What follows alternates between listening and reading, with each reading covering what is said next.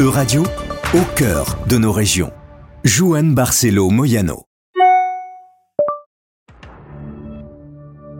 À chaque mail, chaque play, chaque post, on enchaîne les clics et ces traces semblent s'évanouir alors que notre attention est déjà sur l'écran suivant.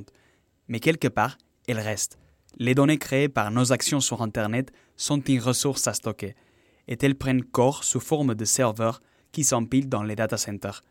Les centres de données sont des infrastructures un peu méconnues. Pourtant, aujourd'hui, pour tenir le rythme du trafic digital, ils se multiplient et leur consommation énergétique soulève de plus en plus de questions. Il faut y entrer pour s'en rendre compte. L'entreprise Ethics Everywhere nous ouvre les portes de son centre à Couéron. Ce data center, il fait euh, deux salles pour une capacité de 400 baies. Donc les baies, c'est les armoires informatiques où on va venir stocker euh, les serveurs, qu'on va voir tout de suite. Ici, c'est assez bruyant euh, et encore, comme le data center est tout neuf, c'est pas encore complètement rempli. Mais donc voilà, ça, c'est ce qu'on appelle donc une armoire, une baie informatique.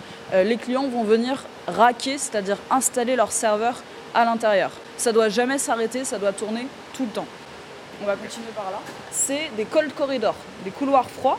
Dans la salle, il fait une certaine température et lorsqu'on vient à l'intérieur, on se rend compte qu'il fait plus frais. Pour que les machines des clients soient tout le temps en fait entre 18 et 27 degrés. Comme le trahit le bourdonnement de la salle est un courant d'air qui demande Invest, le data center doit tourner sans arrêt. C'est la mission d'Ethics, assurer la sécurité physique des équipements informatiques. On a dû badger plusieurs fois pour entrer et surtout la sécurité électrique avec tout un système pour éviter les coupures. Tout ça pour faire en sorte que les données de ses clients ne se perdent pas. Les données sont de nature très différentes et face à la fragilité énergétique, quelques-unes sont particulièrement délicates. C'est Kunta Velayen, responsable commercial chez Ethics, qui l'explique. Lorsque vous avez un compte Facebook, lorsque vous prenez une photo, lorsque vous regardez Netflix, lorsque vous écoutez euh, Spotify ou Deezer, Apple Music, c'est forcément stocké quelque part euh, sur une machine physique dans un data center. Dans le contexte où on est, avec le fait qu'il faut dépenser moins d'énergie, moins d'électricité, qu'il peut y avoir des risques de délestage, c'est-à-dire de coupure euh, dans certains endroits en France, nous, les data centers, nous ne sommes pas concernés parce qu'on héberge aussi des données de santé, des données bancaires, et donc on est considéré comme des sites prioritaires. On ne peut pas se permettre d'avoir de coupure parce que justement, derrière, on va avoir des hôpitaux euh, ou des banques, et ce sont le, le type de trafic qu'on ne peut pas stopper. Les entreprises ont trois options pour sauvegarder leurs serveurs. Les héberger en interne dans leur propre bureau, le faire dans des bâtiments de prestataires comme Ethics ou passer par les grands clouds des GAFAM, l'acronyme pour Google, Amazon, Facebook, Apple et Microsoft. Face à cela, le data center d'Ethics à Couéron reste assez petit. Les plus grands du monde, en Chine ou aux États-Unis, font la taille de plusieurs terrains de foot et consomment plus de 100 MW d'électricité. En tout cas, dans toutes ces échelles, il s'agit d'un secteur en croissance. Ça reste une industrie euh, relativement récente. En revanche, si on, élargit un peu, qu'on parle de l'Europe et du monde, les premiers data centers sont apparus dans les années 2000. Mais en fait, ils n'ont fait qu'évoluer, notamment en termes de sécurité. Toute nouvelle donnée informatique est forcément stockée physiquement quelque part. Donc plus il y a de trafic, plus logiquement il y a de data centers. Dans l'Hexagone, il y a environ 215 data centers, dont plus de deux tiers situés en Île-de-France. Mais en Europe, il y a un pays qui sent sa présence plus que les autres, c'est l'Irlande. L'île a un attrait pour ses infrastructures qui s'explique par deux facteurs. D'abord une température stable, pas trop froide, pas trop chaude, idéale pour tenir le serveur, mais surtout ce sont les impôts bas et les régulations souples qui ont attiré les géants numériques. Par exemple, Facebook, désormais Meta, a installé en Irlande ses sièges européens, est avec le plus grand data center du pays, à 108 MW par an il consomme l'équivalent d'une ville moyenne.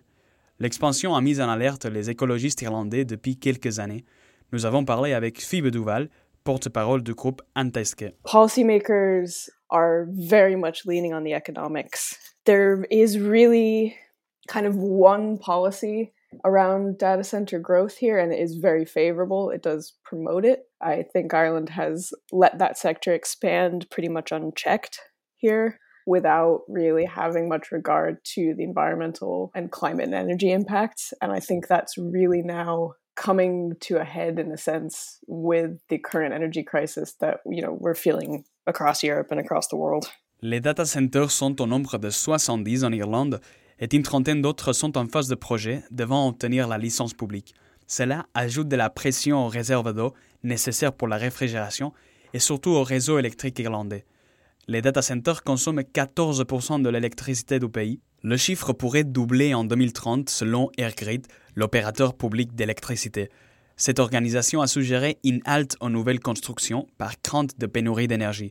C'est aussi la demande de Anne Taiske, Duval. First and foremost, what we want to see is a national review of the impact of data centers and then a policy developed on the basis of that review to assess how much more growth, if any, we can deal with in order to meet the electricity constraints and our climate legal obligations. We would then recommend putting a cap based on whatever that, you know, whatever the science shows us. But then in the interim, we would recommend a moratorium on any further development until such a review is complete. Donc plus de data centers avant qu'on sache combien l'Irlande peut en prendre. Antaiske redoute que sa croissance puisse compromettre les objectifs de réduction d'émissions et transition énergétique du pays. The more we increase our energy demand, because largely of data centers, the harder it is for us to reach our target of 80% renewables on the grid by 2030.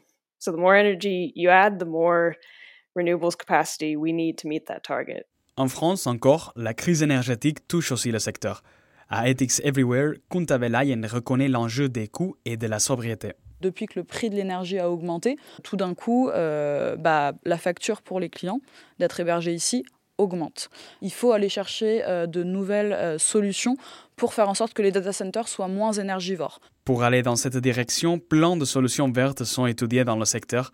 Certains grands opérateurs disent s'engager pour des data centers à 100% renouvelables. En plus, une bonne partie des innovations passe par réduire l'impact de la réfrigération nécessaire pour éviter la surchauffe des serveurs.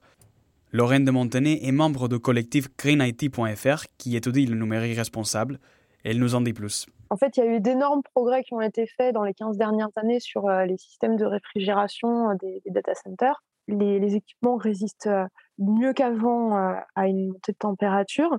Et en plus, au niveau des systèmes de refroidissement, maintenant, on fait des choses qui sont très bien. Des villes qui réutilisent l'eau chauffée par les, data centers pour alimenter les circuits d'eau chaude de, la ville. Ce système de recyclage a justement été implanté cette année à Dublin. La chaleur générée par un data center d'Amazon est acheminée vers des foyers et des bâtiments publics à proximité. Plus proche, à Nantes, une autre innovation verra bientôt le jour. En 2023, le réseau Denver installera un data center flottant. L'idée, c'est d'utiliser l'eau de la Loire pour le refroidir et baisser ainsi de 40% les émissions de CO2 du centre. Des émissions indirectes qui comptent pourtant dans l'empreinte carbone des usages digitaux chaque jour. C'est moins évident que, par exemple, avec le transport, mais les petits gestes numériques peuvent aussi jouer pour l'environnement. Kunta Belayen d'Ethics Everywhere l'explique. Un des premiers gestes écologiques qu'on peut faire, c'est supprimer les mails pas les garder en stockage. Parce qu'en fait ça ça dépense de l'énergie. Ça dépense de l'électricité quelque part dans le monde. Donc ça c'est souvent méconnu mais c'est un des premiers gestes qu'on peut faire. C'est par exemple se désinscrire de toutes les newsletters euh, qu'on ne lit jamais. Finalement bah, ça va dépenser de l'électricité quelque part. Donc ça peut paraître bête, mais c'est important et ça a un impact écologique. Mais comme pour tant d'autres problèmes, quel poids pour les gestes individuels Phoebe Duval, des écologistes irlandais. Individually, most people's data environmental footprint is probably very small. So I think it's always a good idea for individuals to, to do what they can. But we do live in a world now that relies on, on technology and data in the cloud. We should be aware of it and reduce where we can. But also, it's a much bigger issue than that. and we have to think kind of more about the entire system. Comme Duval le souhaite, le sujet rentre aujourd'hui à l'agenda européen, car on estime qu'en 2030, les data centers prendront plus de 3% de la demande électrique à l'Union. D'après le média Politico, la Commission européenne travaille sur un texte pour réguler la consommation de ces infrastructures. Parmi les mesures proposées, un contrôle plus spécifique et transparent des impacts ou encore un label énergétique pour les centres de données, Telles lignes d'action s'inscrivent dans les efforts de l'Union pour aligner deux de ses priorités, la transition numérique et la transition durable.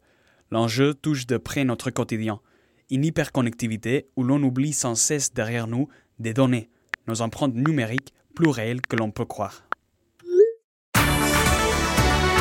Euradio vous a présenté en région. Retrouvez les podcasts de la rédaction dès maintenant sur euradio.fr.